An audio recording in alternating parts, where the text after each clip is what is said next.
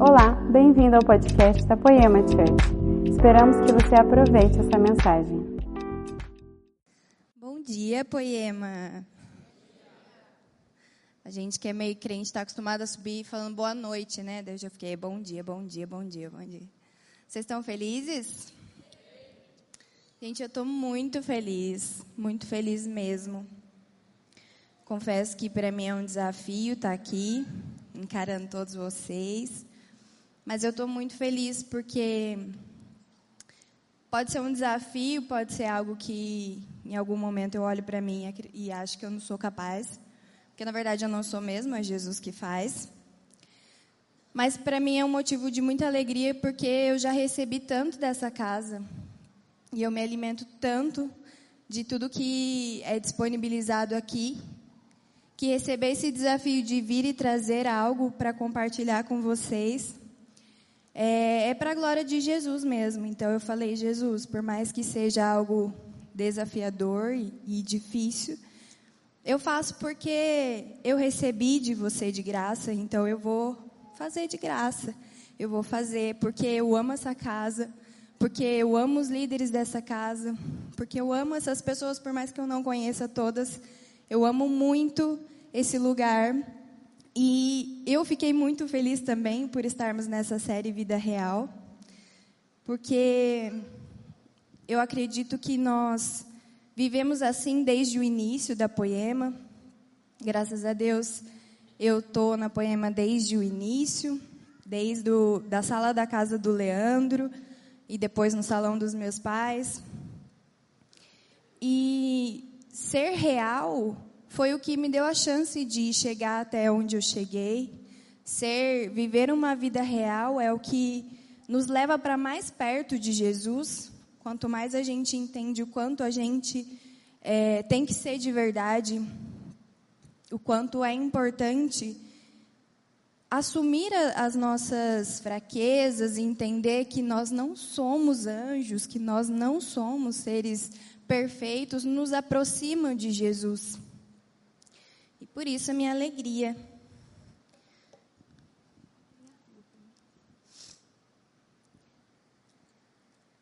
Em João 8:31 fala aqui: Disse Jesus aos judeus que haviam crido nele: Se vocês permanecerem firmes na minha palavra, verdadeiramente serão meus discípulos e conhecerão a verdade, e a verdade vos libertará. Por que, que eu disse que foi tão importante para mim.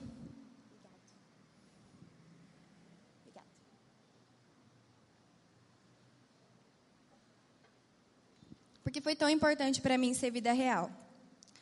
É, mesmo participando da Poema desde o início, eu tinha meus 14 anos, me foi apresentado um cristianismo, uma igreja evangélica antes disso. Então, nessa igreja, as pessoas precisavam ser perfeitas, as pessoas precisavam ser exemplos. Filho de pastor, então, sofria absurdamente, porque eles tinham que ser perfeitos para que a igreja visse aquela perfeição e fosse convencido por aquela postura que iriam merecer o céu, que iriam merecer a Deus. E me foi apresentada essa igreja. E por um tempo eu acreditei que era isso ainda. E com o meu próximo ali dos meus 18 anos, eu e meu marido, para quem não sabe, meu marido é o André, André Brisa. E nós éramos namorados, nós nos, nós caímos e eu engravidei. E daí o dia que eu descobri que eu estava grávida, eu lembro que eu só conseguia pensar assim: nossa, o Leandro cuida tanto da gente, os nossos líderes cuidam tanto da gente, como é que a gente vai falar que isso aconteceu? Como é que a igreja vai olhar e entender que foi um pecado, que a gente não quer aprovação, que a gente não. Obviamente, a gente não vai continuar. O André já ministrava, eu era líder de GC. Obviamente, a gente não vai continuar fazendo essas coisas, a gente entende que a gente precisa ser tratado, mas como é que vai cair essa informação na igreja? Será que as pessoas vão dizer que o evangelho que está sendo pregado é mentiroso? Como é que vai ser? Meu Deus, o Leandro não merece essa decepção, meu pai não merece isso. E eu fiquei remoendo aquilo dentro de mim, eu queria fugir. Eu não tenho família de outra cidade, né? Eu tenho uma tia que mora em Santo André e eu pensei, eu vou morar com a minha tia, ninguém precisa saber que eu estou grávida. E esse era o meu entendimento. E eu com muito medo, com muita. Mas fui, contei para os meus pais, contei para o Leandro, todos eles me amaram. E o engraçado é que eu não tinha dúvida de que Jesus ia me perdoar, que Jesus conhecia o meu coração, que Jesus sabia que eu não queria viver uma vida de namoro do mundo, que eu tinha caído com meu namorado. Não estou tirando a importância disso, é importante a gente viver uma vida de santidade, mas eu cometi um erro e eu estava disposta a pagar por ele, mas eu não queria envolver escândalo, eu não queria machucar ninguém. E eu fiquei lá, Jesus, Jesus, o que como vai ser, o que vai ser? E de repente, meu pai só, meu pai talvez foi a pessoa que ficou mais chateado com tudo e ele pediu uns dias para diluir tudo aquilo. E de repente, no meio de um culto, ele pegou e estava pregando sobre perdão. E ele chamou o meu nome e do André. Lá na frente a gente foi, né? Meu Deus, o que, que vai acontecer agora? E na frente da igreja, num culto como esse, ele anunciou, ele falou, pessoal, a Larissa e o André cometeram um erro e eles estão esperando, à espera de um bebê. E eu queria dizer que eu não podia pregar sobre perdão sem liberar, sem pedir perdão para eles, porque eu estou muito brava, eu estou muito decepcionado e eu queria pedir perdão. E eu queria dizer se vocês conseguem liberar perdão sobre eles e receber eles como igreja para a gente cuidar e amar deles. E eu não conseguia olhar para lugar nenhum, né? eu só olhava para o chão. E de repente todo mundo ficou de pé e começou a aplaudir Jesus por aquela postura, por aquela decisão dos meus pais, da liderança da igreja, de entender que mostrar para o povo, para que não houvesse fofoca, para que não parecesse que tinha alguém apoiando ou tentando abafar aquela situação, era ser de verdade, era ser real. O real não é você esconder os problemas que você tem, mas você disponibilizar eles para Jesus trabalhar. Então, a hora que, aquela, que a igreja ficou de pé, começou a aplaudir Jesus e depois não foi uma coisa de fachada. Durante aquela semana, pessoas iam visitar a gente, líderes dessa casa.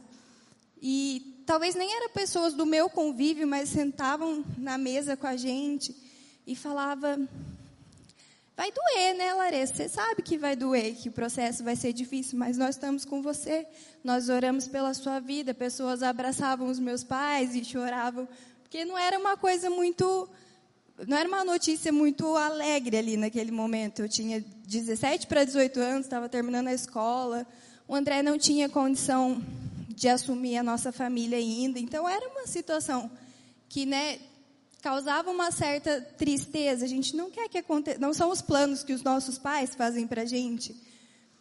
Então, eu fui sendo amada daquele, daquele jeito e eu lembro que eu também pensei no meu GC eu falei para Érica, falei, Érica, poxa vida, eu não queria ser esse exemplo para o meu GC. Como é que as meninas vão olhar para mim e, e acreditar que tudo que eu falei, porque o que eu ministrava era a Bíblia, era a verdade. Como é que elas vão acreditar que tudo que eu falei esses, todo esse tempo é verdade? Que eu escolhi errar, que eu cometi um erro, mas que isso não tem a ver com Jesus. E, e eu me lembro que eu tinha uma liderada que para mim ela ia ser a, a, a, que ia menos entender, que ela tinha vindo da Assembleia. E eu lembro que no primeiro dia discipulado ela olhou para minha cara e falou assim: Ah, me mandaram vir aqui, eu não sei nem porquê, porque eu já sei tudo mesmo. Então eu falei: Ah, entendi. Então vamos fazendo, né? Vai que você descobre alguma coisa que você não sabia. E continuei o discipulado, onde ela falou assim também: é, Quantos anos você tem mesmo? Falei: 17. Ela: Ah, sou mais velha que você ainda. Falei, é, glória a Deus, vamos continuando aí, né? E eu lembro que eu, fiquei, eu ficava assim, como é que vai ficar o coração dessa menina, Jesus? Como que ela vai receber essa informação que eu estou grávida?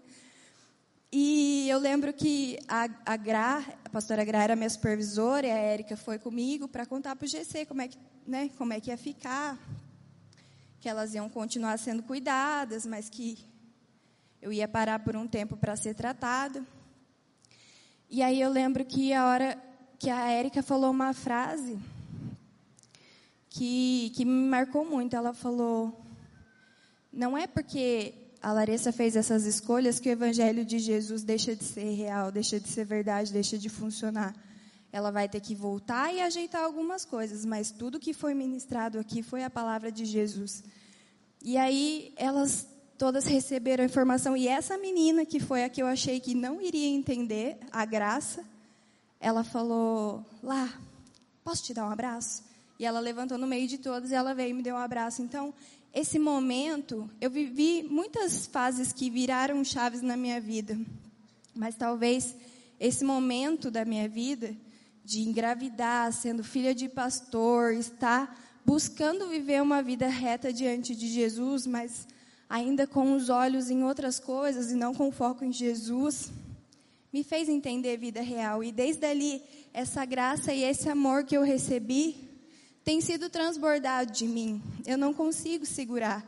Eu não consigo olhar hoje para alguém que está numa situação destruída e não lembrar de como eu estava, de como estava o meu coração, de como eu não sabia o que fazer, porque o pecado ele nos deixa sem chão, ele nos deixa perdidos. A gente não sabe o que fazer, a gente não se sente merecedor, a gente não sente que a gente é capaz de mudar aquela situação.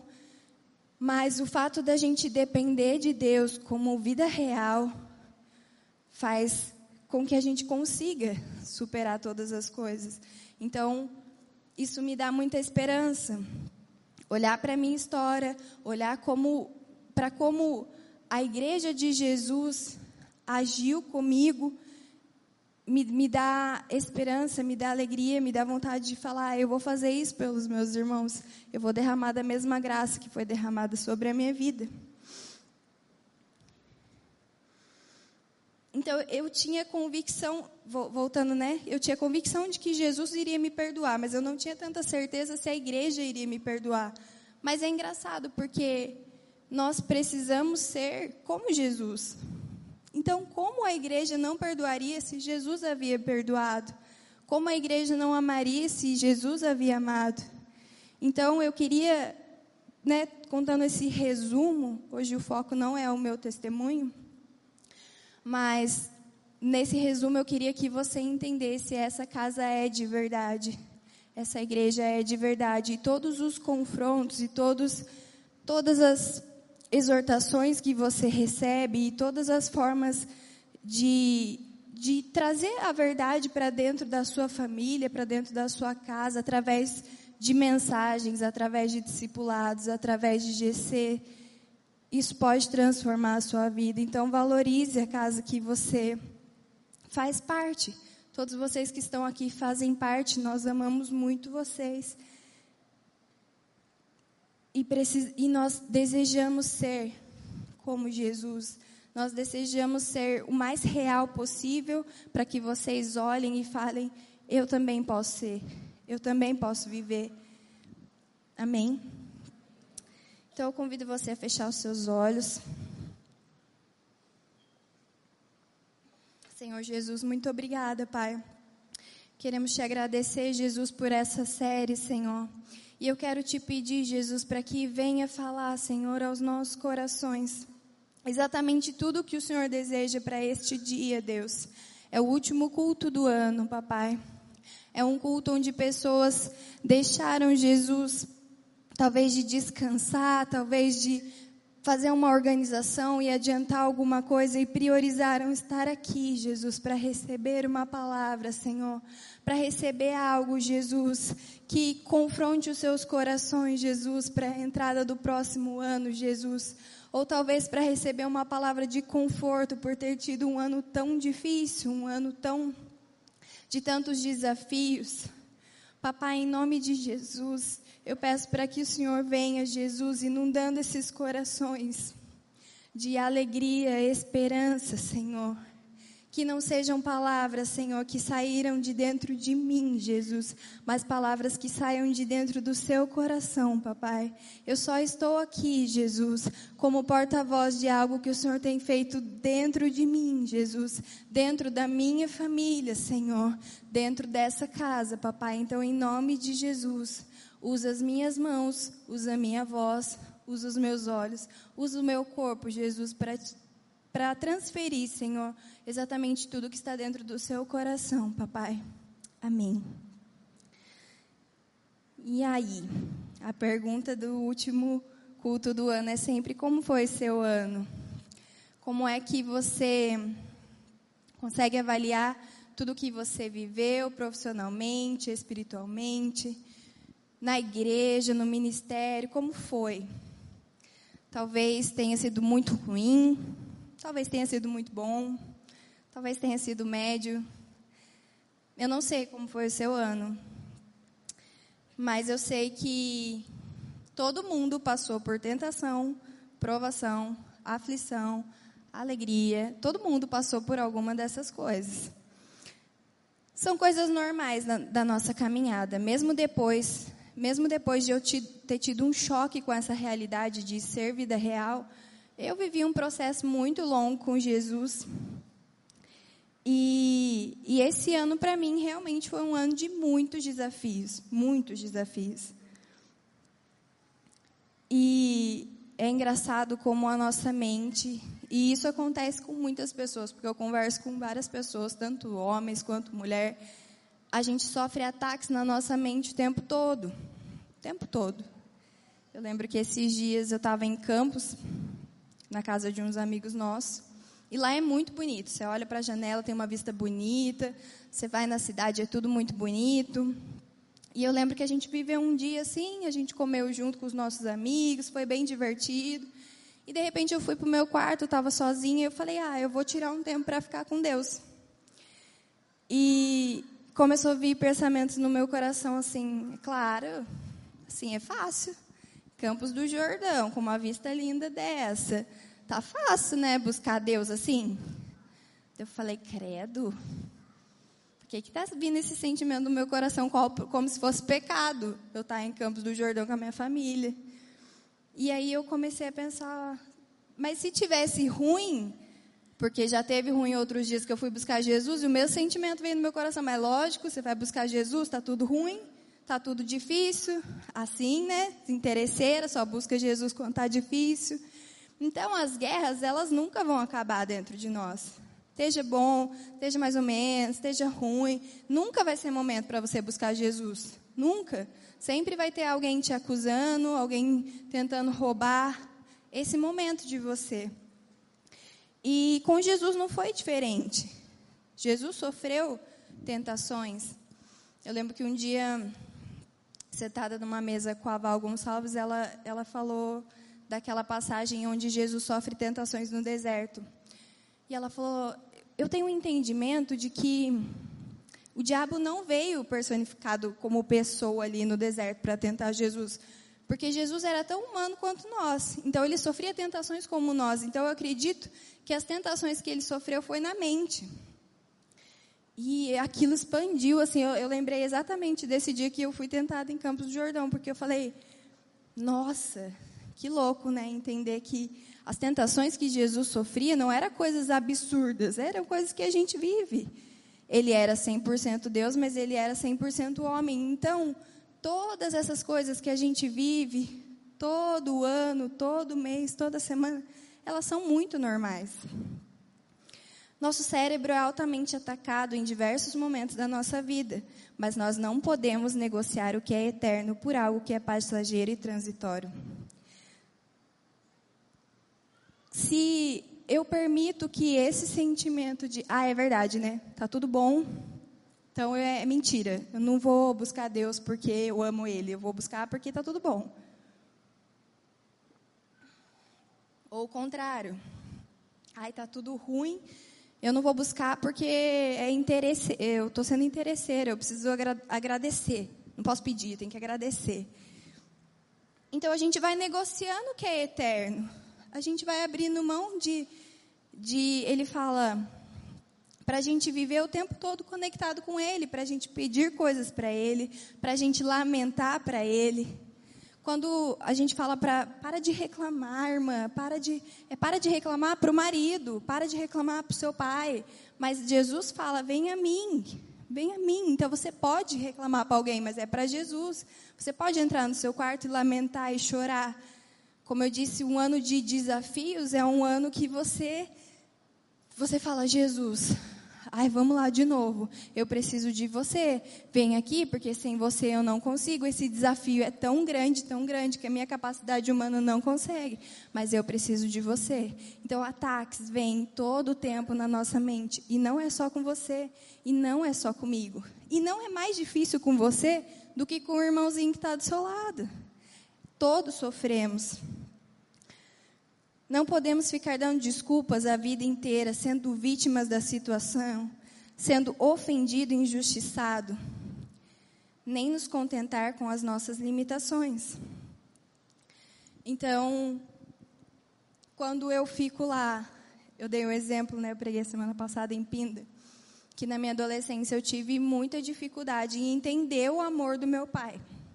Então, fique claro, não é que meu pai não me amava, eu tinha dificuldade de entender. Mas se eu sentasse aqui com 15 anos de idade e começasse a falar para vocês como eu via a situação, eu ia convencer todo mundo que meu pai não me amava.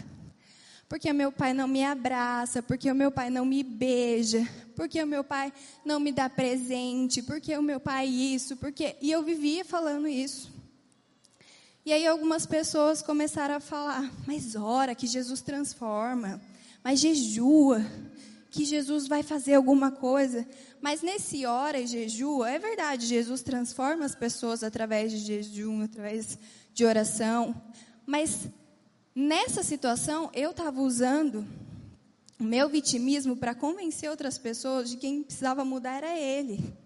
Mas Jesus estava trabalhando em mim, dizendo: quem tem que mudar é você. E aí, muitas vezes, eu cansei de jejuar e orar para o meu pai mudar e ele não mudava. Mas quando eu comecei a ler a forma como ele me amava, a entender a forma como ele era um bom pai, e eu comecei a deixar de lado algumas coisas que eu sonhava, que eu desejava, e comecei a falar: eu preciso ser uma boa filha. Então, se eu quero um abraço, por que, que eu não vou e eu abraço ele? E isso se aplica hoje ao meu casamento, se aplica em alguns relacionamentos de amizade, meu relacionamento com os meus irmãos. É engraçado, às vezes eu ligo para o meu pai e aí ele atende assim: O que, que é? Eu falo: Oi, pai, tudo bem? É, queria passar aí, pegar umas coisas na sua casa. Tá bom. Aí ele desliga, eu fiquei: Ah, então tá bom, te amo também. Aí eu desligo assim e falo pro meu marido. Aí ele falou que eu sou linda, que ele me ama. Tá tudo embutido aí nessas três palavras que ele falou na ligação, mas eu sei que ele falou isso. Eu sei, eu tenho certeza. Então, quando eu saí dessa posição de vitimismo, de eu sou injustiçada, esse ano Deus também trouxe algo ao meu coração a respeito de ofensas. Muitas vezes a gente carrega o peso de uma ofensa tão grande e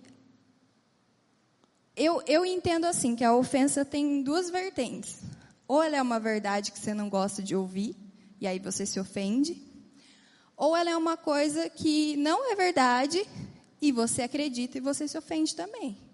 Então, ambas as, as, as escolhas que, que tem para a ofensa não deveriam te atingir, não deveriam te roubar de crer no que é eterno. Se é uma verdade e você não gosta de ouvir, vai orar e pede para Jesus te convencer e transformar seu coração para que você consiga desenvolver aquilo sem se ferir com a pessoa que te ofendeu. E se é algo que é uma mentira a respeito de você, você lança fora, fala: Jesus, não deixe isso cair no meu coração. Então, é, é tão incrível como quando você abre mão de, de acreditar em todas essas coisas ou de se vitimizar, criar a sua verdade própria, como você consegue atingir outros níveis, como você consegue acessar outros lugares. Talvez você que está sentado está me olhando como uma menina. Talvez você já passou da casa dos 40, dos 50, ou você já tem muitos anos de casado, você olha e fala, ah, é só uma menina. Talvez você tem 15, 14 anos, você está olhando, você está vendo uma mulher, uma mulher casada com dois filhos. Mas eu não venho aqui porque eu me baseio no que vocês veem, mas porque eu acredito no que Deus vê em mim. E eu posso te falar, se você conhece a Larissa, cheia de defeitos, realmente eu tenho muitos defeitos e essa parte eu ainda estou em obras. Eu não me contento com as minhas falhas, eu ainda estou em obras. E se você consegue ver algo bom em mim, se você consegue ver algo imitável em mim, isso tem a ver com Jesus, é a parte que Jesus já vive em mim. Eu sei que eu não sou nada, eu sei que eu não mereço nada, mas Ele me ama e isso basta. Então eu não estou aqui porque eu tenho capacidade, porque eu sou filho do pastor, porque eu sou esposa do André Brisa. Eu estou aqui porque Ele me ama. E porque Ele me ama, eu posso dizer para você, Ele também te ama. Para viver a vida real de Cristo, precisamos muitas vezes nos despir de nós, da nossa verdade, e das nossas conquistas. Tem um negocinho que assim, eu achava que era muito na mulher. Mas hoje em dia, escutando, nós temos hoje um GC de casados na nossa casa. E muitas vezes a gente senta com um casal, ou muitas vezes eu e meu marido, a gente conversa muito a respeito dos casais e de nós mesmos. E eu tenho descoberto que isso tem muito no homem também. Que é uma coisinha chamada senso de justiça. Sabe aquele dia que você faz tudo para agradar o marido, ou tudo para agradar a esposa, e parece que dá tudo errado, e você fala: Deus, não é justo. Não é justo.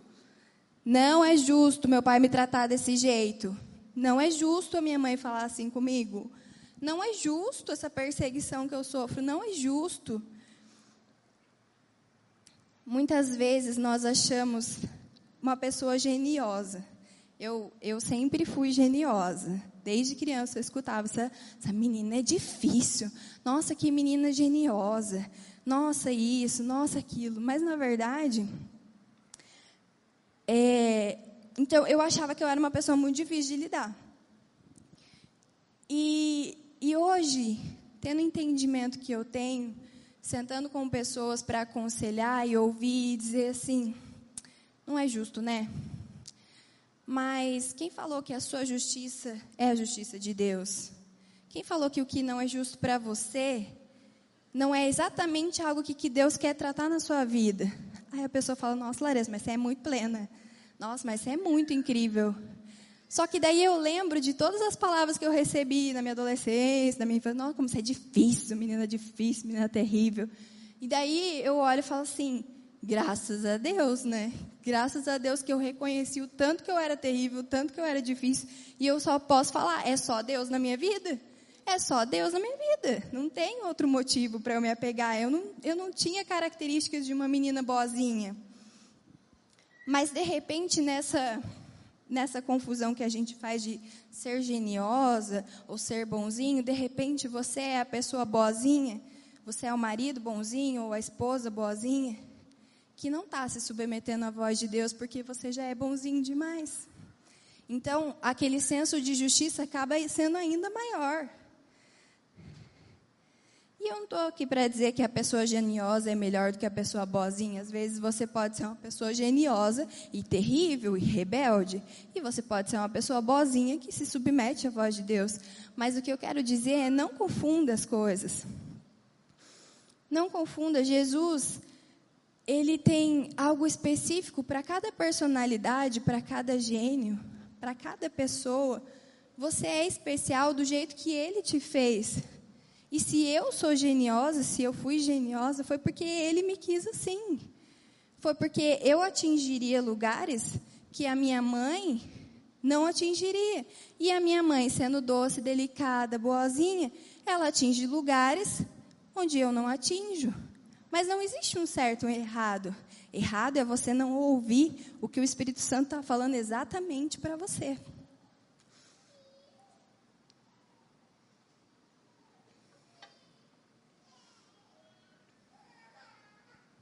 O seu gênio não define até onde você pode ir com Jesus. Você pode ser uma pessoa geniosa que se rende à vontade de Cristo, e pode ser uma pessoa boazinha, cheia das suas verdades e convicções. Sabe, quando eu vejo mulheres como Esther, Esther devia ser uma mulher geniosa, porque ela não ia encarar um rei, sabe? O, o rei tinha acabado de rejeitar uma rainha porque ela não se comportou como ele queria. E de repente ela vai e enfrenta o rei pelo povo, de, pelo povo dela, para que o povo dela não morresse, sendo que ela podia morrer, e ela enfrentou o rei. Mas ela não chegou peitando o rei. Ela foi, ela orou, ela se sujeitou à vontade de Deus, ela ouviu exatamente o que Deus tinha para ela, ela agiu pontualmente no que ela deveria agir e ela foi. Então, talvez se fosse uma mulher muito tranquilinha, muito boazinha, ela não ia. Ela não ia fazer, ela não ia cumprir o propósito que Esther tinha. Então confie que Deus quer mais de você. Independente do seu gênero, independente da sua idade, independente se você é casado, se você é solteiro, hoje Deus está te pedindo: eu quero mais de você. Eu quero mais de você. Não se apoie no que você já conquistou, no que pessoas já te afirmaram, ou no que pessoas te ofenderam. Eu quero mais de você.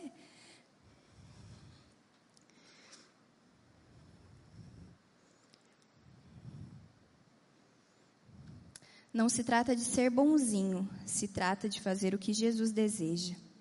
Bagagem e experiência com Deus Bagagens de experiências com Deus.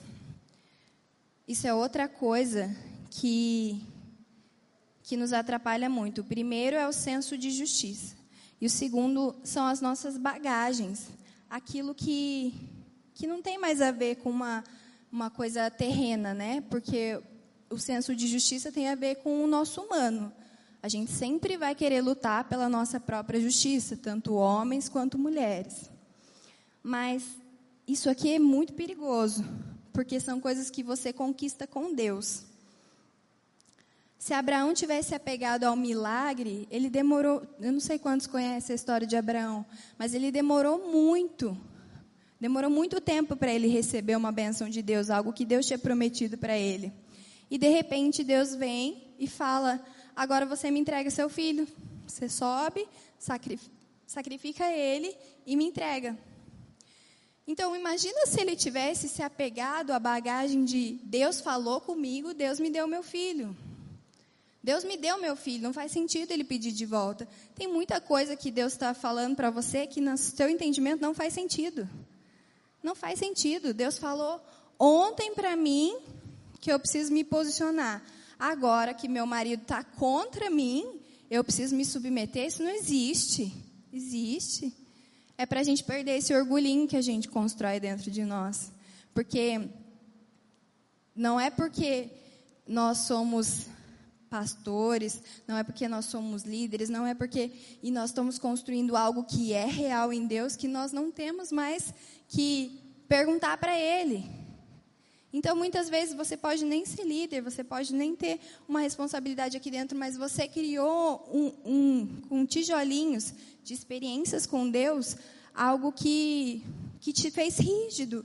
E você não pode ouvir mais ninguém. E você teve uma revelação lá no seu quarto e alguém foi usado por Deus aqui para te confrontar. E você, e você fala: não, mas não faz sentido.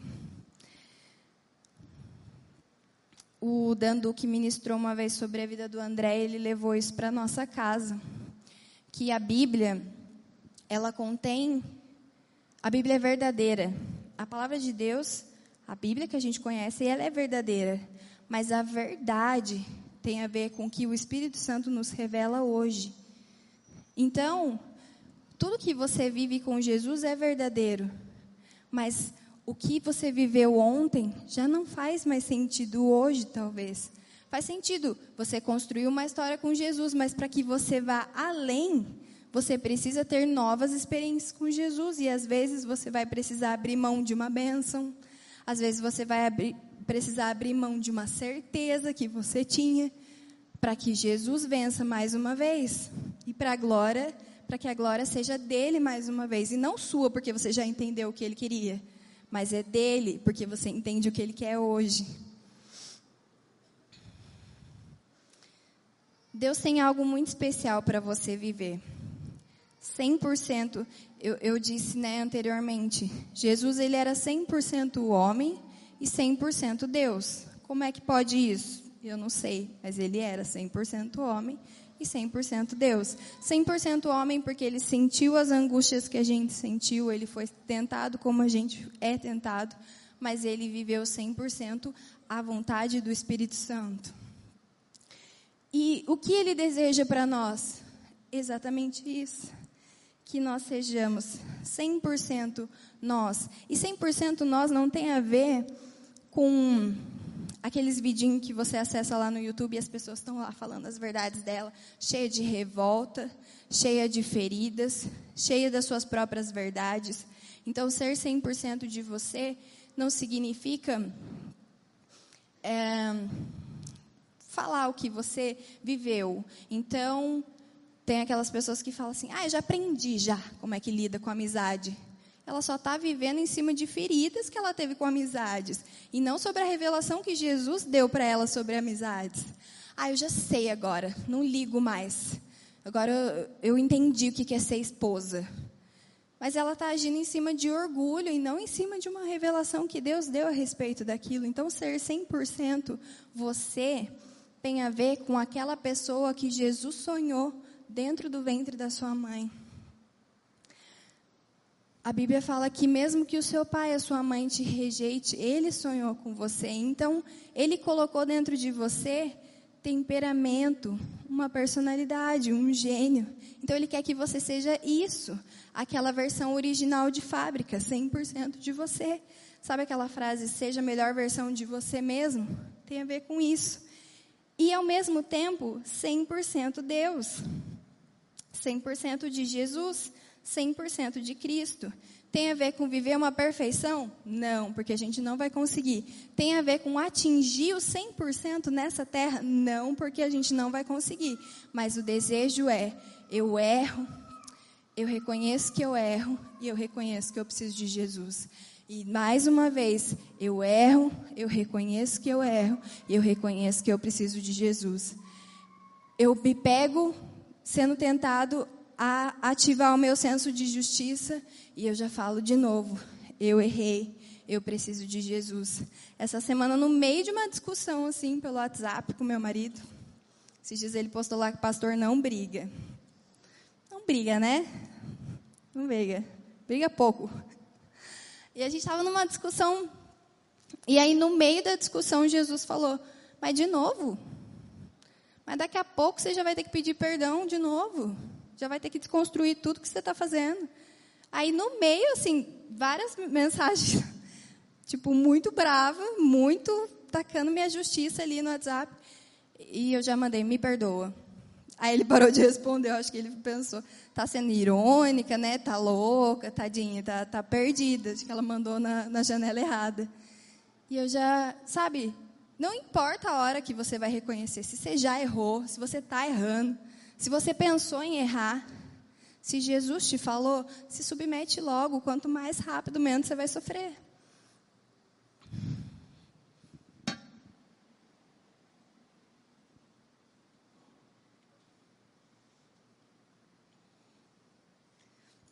Cem por cento de nós, porque a verdade que Jesus plantou em você carrega a essência de Cristo, carrega vida, carrega esperança. Se eu subisse aqui tentando ser como o André, o André abre a boca, tá todo mundo rindo. Ele não faz força ele não treina piada. Ele chega aqui e ele fala e todo mundo ri. Todo mundo é graça. Eu não podia subir aqui querendo ser com a pastora Érica, Porque não tem a ver comigo, não tem a ver com o que Jesus fez em mim. Eu não posso querer ser outra pessoa, eu tenho que desejar ser eu mesmo. E ao mesmo tempo, eu preciso desejar atingir Jesus. Então, todas as vezes que eu sento com alguém para aconselhar ou para ouvir, de repente essa pessoa começa a reclamar do marido e falar de tantas coisas que eu também sinto. Eu falo, eu te entendo, te entendo mesmo. Sinto às vezes as mesmas coisas, mas sabe o que, que eu acho? Que, que Deus tem uma coisa aí para transformar a gente. Então eu acho que na verdade a gente tem o mesmo problema. Daí as meninas ficam loucas, né? Não acredito, Laredo. Não, não é possível. Não, isso aí não é de Deus, não. Mas como é que eu vou ter esperança se eu olhar para o problema das pessoas e ficar me comparando e, ah, eu te entendo, ah, é verdade, então vamos matar todo mundo. Então vamos matar todo mundo, está todo mundo errado, é todo mundo injusto, não é?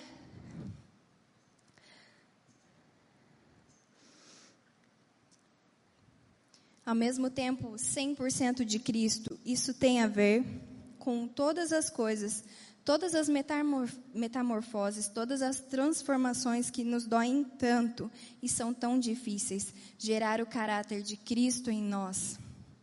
Então, por que que eu digo, eu tô, tô também partindo para a ignorância quando eu falo que, quando eu confronto né, essas meninas dizendo, eu acho que o problema está em nós, porque se a gente ainda está sofrendo tanto com isso, é porque a gente não gerou totalmente o caráter de Cristo em nós. Porque essas coisas não deviam roubar a nossa alegria, não deviam roubar a nossa confiança no que Deus tem para nós. E para finalizar, algo que Deus tem falado muito comigo nesses últimos dias, está em Malaquias 3. Na verdade, esse, esse texto fala né, a respeito de dízimos, mas a segunda parte dele fala algo que eu estava esses dias lá com Jesus, limpando a minha casa. E eu me lembrei da minha mãe ministrando, eu não sabia onde estava escrito, mas eu lembrei dela falando: Fazei prova de mim. Eu lembrava desse, dessa parte do texto. E aí eu lembro que com o meu entendimento de criança, eu falei assim, mãe, como assim fazer prova de Deus? Então eu falo para ele, Deus, duvido, duvido você fazer eu tirar 10 nessa prova. Aí ele vai fazer? E ela, não, Larissa, não é bem isso. Ah, então eu falo, Deus, é, duvido eu colocar aqui 20 reais e aparecer 200 na minha conta? É assim que funciona? E ela, não, lá. E, e ela tentou me explicar, mas eu era uma criança, eu não consegui ter um entendimento completo daquilo. Mas uma sementinha foi plantada no meu coração. E de repente, esses dias, eu na minha casa, conversando com Jesus, eu não estava triste, nem chateada, eu estava preocupada com algumas coisas. E eu falei, Jesus, achei que dessa vez ia ser diferente, né? Como eu tive a minha filha aos 18 anos, eu não, eu não consegui planejar nada. E nós não éramos casados. E muita coisa me machucou, muita coisa. Foi muito difícil para eu enfrentar sozinha na casa dos meus pais. E, e eu sonhei, eu idealizei essa gravidez agora como vai ser tudo diferente. Vai ser tudo diferente, tenho certeza. Porque eu tenho vivido algo com Deus, meu marido também, minha casa também. E aí eu estava lá. Puxa, Jesus, achei que ia ser muito diferente. Está sendo diferente, mas. Ah, eu queria planejar algumas coisas, não está dando. O que será que está acontecendo, né? E Jesus falou: Sabe aquela palavra, fazer prova de mim? Você tem feito isso, Larissa. Só que agora você está duvidando. Porque você está me questionando. Você precisa confiar mais em mim e fazer prova de mim. Lembra aqueles dias que você viveu com 18 anos que você não tinha condição de nada? Nem condição emocional vocês não tinham. Mas você colocou os olhos em mim e dependeu de mim. Eu quero isso de novo, fazer prova de mim. Vocês realmente têm feito prova de mim em tantas áreas? mas eu quero algo mais de você. Faz prova de mim nisso também. Entrega suas preocupações. Entrega. Entrega, filha, sua dor. O texto fala: tragam os dízimo todos ao depósito do templo, para que haja mantimento e alimento em minha casa. Ponham-me à prova, diz o Senhor dos Exércitos, e vejam se não vou abrir as comportas dos céus e derramar sobre vocês tanta, tantas bênçãos que não terão onde guardá-las. E, e foi muito pontual, depois eu procurar, né? Eu falei, vou procurar onde é que está escrito fazer prova de mim. E caí nesse texto, porque as minhas preocupações tinham a ver com financeiro. E, e o louco aqui é que, antes dele ministrar ele ministrou meu coração sobre confiar, ele não falou da área financeira, ele falou sobre fazer prova dele em todas as áreas da minha vida. Na minha, na minha justiça própria, nas minhas bagagens, tudo isso ele veio ministrando. E aí, por que que esse texto fala antes dos dízimos? Porque para que a gente faça a prova do Senhor, para que a gente confie no Senhor, a gente precisa exercitar a nossa fé. Então, pensar, ai meu Deus, eu ainda não tenho isso do meu bebê, vai fazer gerar no meu coração uma forma de reter para eu falar, agora eu vou conseguir fazer o que eu preciso fazer. Mas Jesus está mandando eu exercitar a minha fé. Então, Larissa, não deixa de ser uma pessoa que oferta ao Senhor, que dizima, uma pessoa que semeia não deixa de fazer as coisas que exercitam a sua fé com medo. Você exercita a sua fé e faz prova de mim. Exercita a sua fé e faz prova de mim. Em Tiago 2, 14 e 17 fala: De que adianta, meus irmãos, alguém dizer que tem fé se não tem obras? Acaso a fé pode salvá-lo? Assim também a fé por si só, se não for acompanhada de obras, está morta. Então, talvez até aqui você pensou: ah, eu acredito nisso. Ah, eu sei que isso é verdade. Eu tenho fé em Jesus, eu sei que Ele está me transformando, mas você não tem se permitido exercitar a sua fé. Você não tem se doado, doado o seu coração eu não sei se é na área financeira, se é no orgulho. Eu não sei o que é que te passa no seu coração. Eu não sei quais foram as suas dificuldades do seu ano. Mas Jesus está te pedindo, faz prova de mim. Faz prova de mim. Ele está te fazendo um convite para que você viva exatamente o que fala na segunda parte de Malaquias.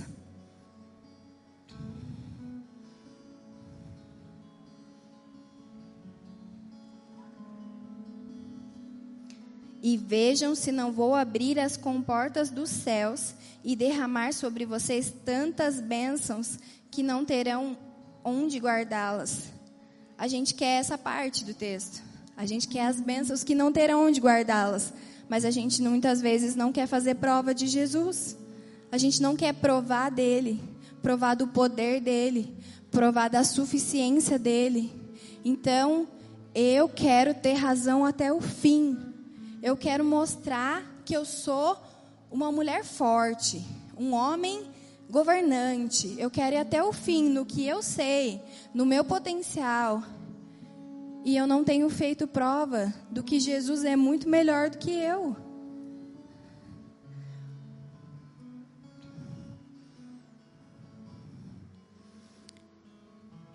Em Malaquias, ainda em Malaquias 3, no versículo 13, fala: você tem, vocês têm dito palavras duras contra mim, diz o Senhor. Ainda assim perguntam: O que temos falado contra ti? Vocês dizem: É inútil servir a Deus. O que ganhamos quando obedecemos os seus preceitos e ficamos nos lamentando diante do Senhor dos Exércitos? Por isso agora consideramos felizes os arrogantes, pois tantos prosperam. O que praticam o mal, como escapam ilesos, os que o que desafiam a Deus Isso tem a ver com um pouco da, do que o pastor José ministrou sobre o ofertório. Quantas vezes nós dizemos, Deus, o que está adiantando eu ficar aqui orando? O que está adiantando eu ficar aqui reconhecendo o quanto eu sou falho, o quanto eu preciso mudar? Sabe, a gente põe o dedinho aqui no Instagram, tem um monte de gente vivendo um monte de coisa que a gente queria viver e eles são ímpios. E por que, que nós que estamos aqui buscando a Jesus não estamos vivendo? É isso que esse texto está falando. As pessoas, elas faziam isso e nós continuamos fazendo, questionando a Deus. Por quê? No dia em que eu agir, diz o Senhor dos Exércitos, eles serão o meu tesouro pessoal eu terei compaixão deles, como um pai tem compaixão do filho que lhe obedece. Então vocês verão novamente a diferença entre o justo e o ímpio, entre os que servem a Deus e os que não servem. Não sou eu que escrevi essa palavra, foi Jesus. Foi Jesus falando aos nossos corações: continua Pode parecer que não está tendo resultado nenhum. Pode parecer que está tendo um resultado contrário. Continua se desafiando. Continua perguntando: Jesus, o que falta ainda fazer prova de você na minha vida? Continua crendo. E eu vou te mostrar. E eu vou mostrar para todos a diferença entre quem serve e quem não serve. A diferença em quem de quem faz prova e quem não faz prova de mim de quem vive uma vida de intimidade comigo e quem não vive. Viver a vida real consiste em reconhecer a sua real identidade. Eu preciso saber quem eu sou em Jesus. Eu preciso ter certeza de quem eu sou, o porquê eu estou aqui, o que eu nasci para fazer. Sua real condição. Ao mesmo tempo que eu sei quem eu sou, que eu sou alguém especial em Jesus, eu sei que a minha condição é ser nada. E isso vai me fazer completamente dependente de Jesus. Essa é a melhor escolha que você pode fazer. Viver uma vida real. Não uma vida desanimada, não uma vida. Porque hoje em dia as pessoas gostam de falar assim: o mundo vai de mal a pior. E as pessoas sempre têm uma palavra de maldição, uma palavra de desânimo, mas eu posso te dizer, essa vida é a vida que Jesus sonhou para mim. Essa é a vida que Jesus sonhou para você. Ela já está disponível. O que eu estou falando aqui tem muito mais a ver com uma atitude sua do que com uma atitude de Deus. Já está disponível. Porque não estamos vivendo ainda. Porque não estamos vivendo ainda. Porque nós não temos tomado a atitude de falar: Jesus, o que mais o Senhor quer de mim? Jesus é para morrer mais uma vez, então eu vou morrer mais uma vez. Jesus é para entregar mais uma vez, então eu vou entregar mais uma vez. Quais foram as vozes que você ouviu esse ano?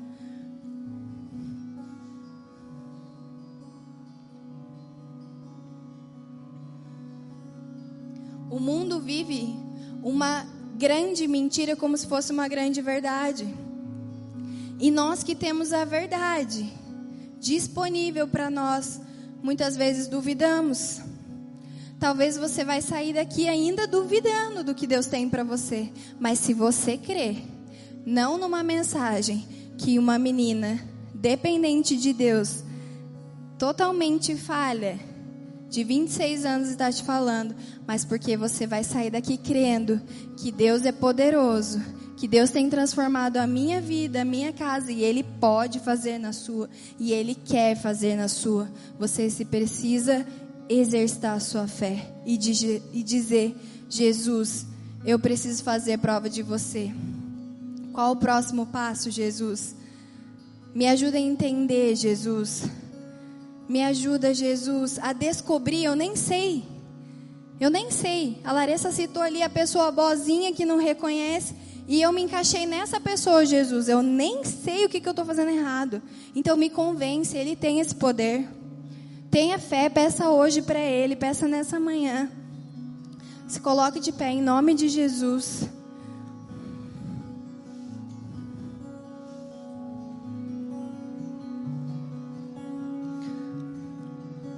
Feche os seus olhos, comece a avaliar o seu coração.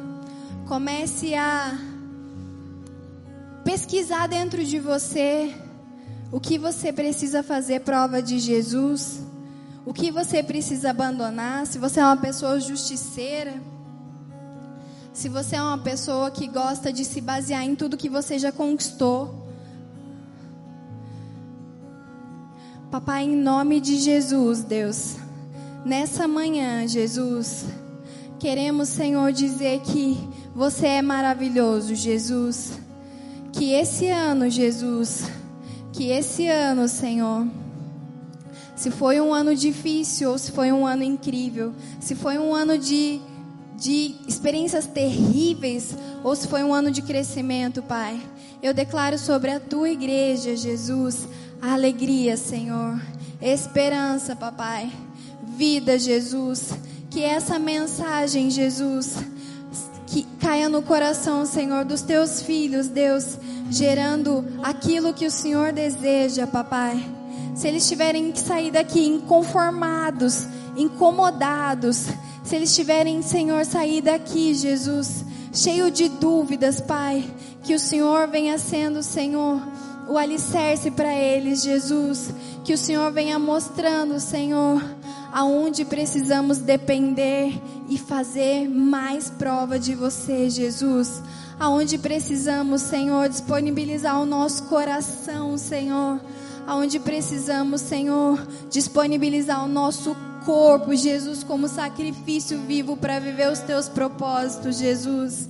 Papai, obrigada, Senhor, por essa casa que tem sido tão real, que tem sido tão intencional, Jesus, que tem gerado, Senhor, tanta vida nessa cidade, papai.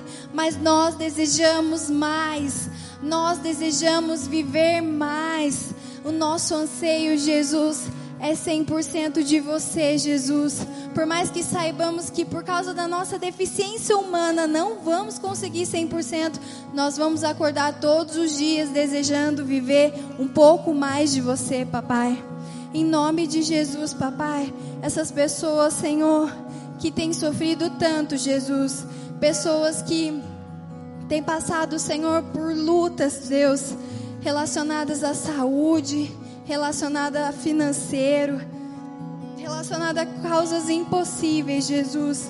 Eu venho te pedir, Senhor, para que seja o consolo, Senhor, para que seja Jesus a pessoa, Senhor, que vai trazer vida e esperança, independente da condição, independente da idade, independente da capacidade, Jesus, de cada pessoa que esteja aqui, Senhor.